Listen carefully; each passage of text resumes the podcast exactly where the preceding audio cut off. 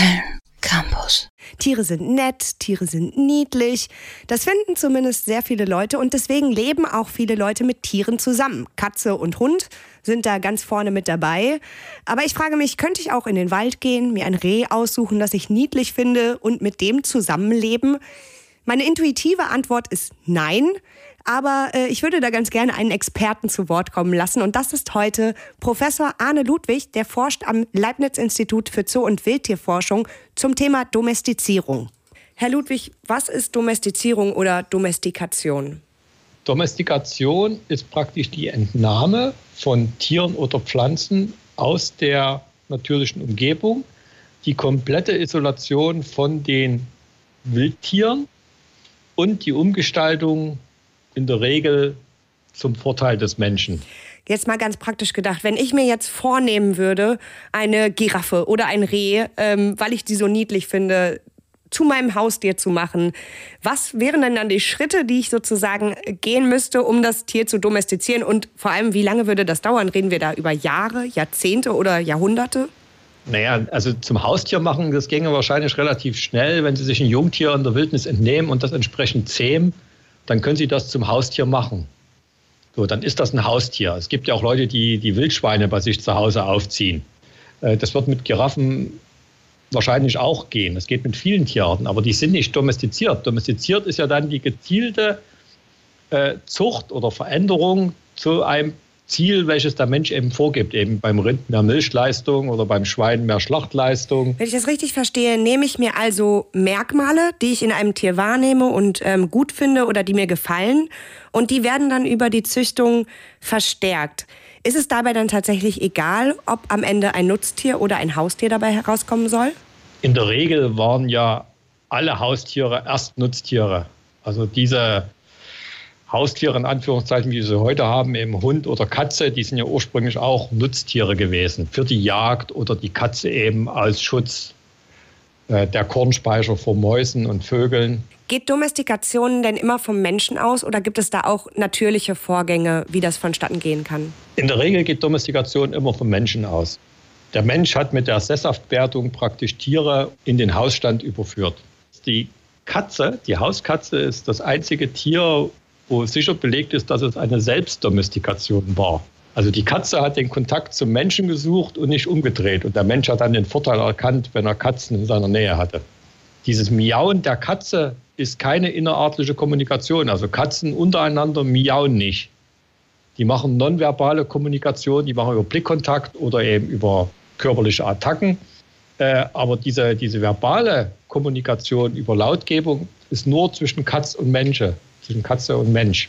Gegeben. Ach, das ist lustig. Das heißt, es ist gar kein äh, natürliches Verhalten der Katze zu Nein. miauen?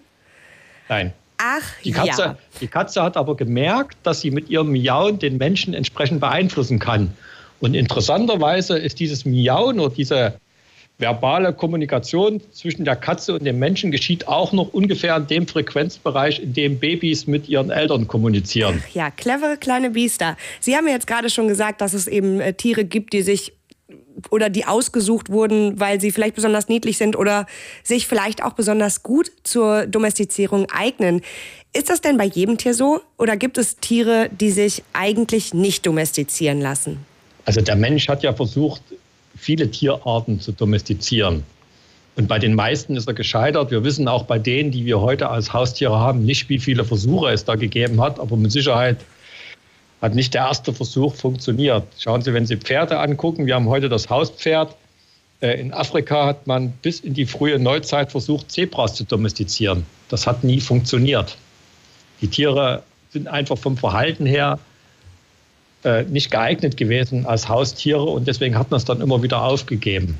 Nicht alle Tiere lassen sich also gleich gut zu Haustieren machen, wobei wir jetzt schon gelernt haben, zu Haustieren machen heißt nicht gleich Domestizierung. Domestizierte Tiere sind vom Menschen in ihrer Genetik verändert und zwar zum Gefallen des Menschen. Und über diesen Punkt möchte ich gleich weiter mit Professor Arne Ludwig sprechen. Das ist unser heutiger Experte hier im Klärwerk.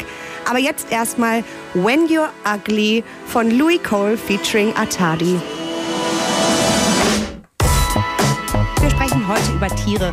Gerade habe ich schon mit unserem heutigen Experten, Professor Arne Ludwig vom Leibniz-Institut für Zoo- und Wildtierforschung, darüber gesprochen, wie sich Tiere domestizieren lassen.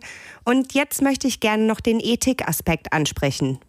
Herr Ludwig, es gibt ja den Fall in der Nutztierzucht, dass zum Beispiel bei Kühen der Euter immer größer gezüchtet wird, um mehr Milch zu fassen, oder dass Hühner heute nur noch knapp 30 Tage brauchen, um Schlachtgewicht zu erhalten. Ähm, da sagt mir mein ethisches Grundgefühl, das geht zu weit. Und daher auch meine Frage, gibt es klar gesetzte ethische Grenzen, wo Domestizierung, also der Eingriff des Menschen in die Genetik der Tiere zu weit geht? Das ist immer ein Interessensfrage. Also die Landwirtschaft, so wie wir sie kennen, ist ja, ich will jetzt nicht sagen industriell, aber sie ist auf jeden Fall natürlich von der Ökonomie getrieben. Wenn Sie die Milchleistung ansprechen, das lässt sich ja nicht ins Unermessliche steigern. Vor allen Dingen muss man eben sehen, dass irgendwann der, der Aufwand, der finanzielle Aufwand, um noch ein Liter Milch mehr zu erzeugen, größer wird als das, was ich dann äh, über den Verkauf der Milch wieder einspielen kann. Es ist so, dass hier natürlich, um nochmal auf die Ökonomie zurückzukommen, äh, je mehr Milchmenge praktisch so eine Kuh in einer Laktation äh, produziert, umso anfälliger werden die dann in der Regel auch für Krankheiten. Insofern sind da schon Grenzen, natürliche Grenzen gesetzt. Also das lässt sich nicht bis ins Unendliche steigern. Aber Trotzdem, es wird schon ausgereizt auch, ne? Natürlich wird es ausgereizt, ja. Das, das ist ja ein Punkt. Also, ich meine, wenn Sie sich angucken, die, das, der Auerochse oder die Auerochsenkuh, äh, die hat ja praktisch nur Milch produziert für ihre eigenen Nachkommen. Und wenn Sie sich überlegen, wie mehreren tausend Liter Milchleistung, die wir heute haben, äh, dann sieht man doch deutlich den Unterschied, wo wir hingekommen sind. Wir sind jetzt ähm, ziemlich bei den Nutztieren gelandet. Ich will noch mal zurück auch ähm, in Richtung Haustiere, denn auch da gibt es ja beispielsweise bei modernen Hunderassen, die gerade irgendwie innen sind, ähm, das Thema Überzüchtung. Und da möchte ich Sie gerne fragen, was bedeutet Überzüchtung genau und wie kann das letztendlich vermieden werden? Bei den Hunderassen ist ganz entscheidend der Rassestandard. Und der Rassestandard sollte natürlich schon als veterinärmedizinischer Schiss ethisch vertretbar sein. Wir haben ja bei einigen Rassen die Probleme, dass man eben die Köpfe zu klein gezüchtet hat, die Tiere also dazu neigen, dass sie äh, Atemprobleme haben oder Atemwegserkrankungen relativ häufig haben, dort muss natürlich über die Rassezucht, über den Rassestandard Einfluss genommen werden. Äh, Im Vordergrund sollten gesunde Tiere stehen. Es ist, glaube ich, keinem Halter und auch keinem Züchter gedient, wenn er ein Tier hat, was besonders exotisch aussieht, aber permanent Gesundheitsprobleme hat. Also insgesamt kann man sagen, für Domestizierung gilt Gesundheit über Schönheit, Gesundheit über Produktivität des Tieres. Haben Sie noch zum Abschluss einen ethischen Kompass äh, zum Thema Domestizierung, den Sie vielleicht sich vorstellen könnten? Ich würde mir wünschen, dass wir gerade in dieser Rassezucht, die wir ja bei Hunden haben, die Sie angesprochen haben, wieder ein bisschen mehr die Natur des Hundes in den Vordergrund stellen und weniger das Aussehen. Also mir sind da einige Rassen eindeutig in eine Richtung selektiert worden, was der Gesundheit der Tiere nicht zuträglich ist und letztendlich natürlich dann auch dem Verhalten und der Interaktion mit dem Menschen da müssten wir also wieder hinkommen, dass wir die, das natürliche Verhalten des Hundes wieder mehr berücksichtigen. Also zurück zur Natur, zumindest da, wo es geht. Momentan bestimmen da eher ökonomische Entscheidungen als klare ethische Grenzen. Ich bedanke mich bei Professor Arne Ludwig, unserem heutigen Experten im Klärwerk. Er ist Professor für Tiergenetik an der Humboldt-Universität Berlin und forscht zum Thema Domestikation am Leibniz-Zentrum für Zoo und Wildtierforschung. www.kölncampus.com www